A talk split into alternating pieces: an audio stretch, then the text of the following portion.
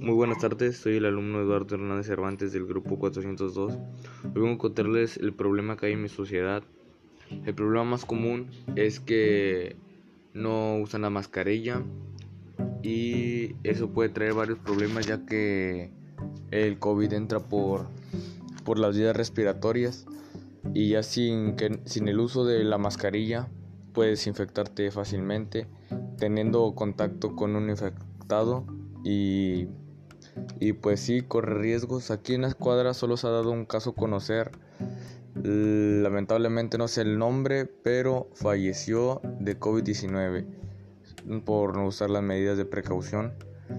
Entonces, sí es muy importante usarlas y tienes que usarlas bien, saber cómo usarlas y usarlas cuando estés en un lugar más poblado, o sea, cuando vayas por cosas necesarias como mandado, comida y eso. Y hasta aquí es todo. Gracias por su atención.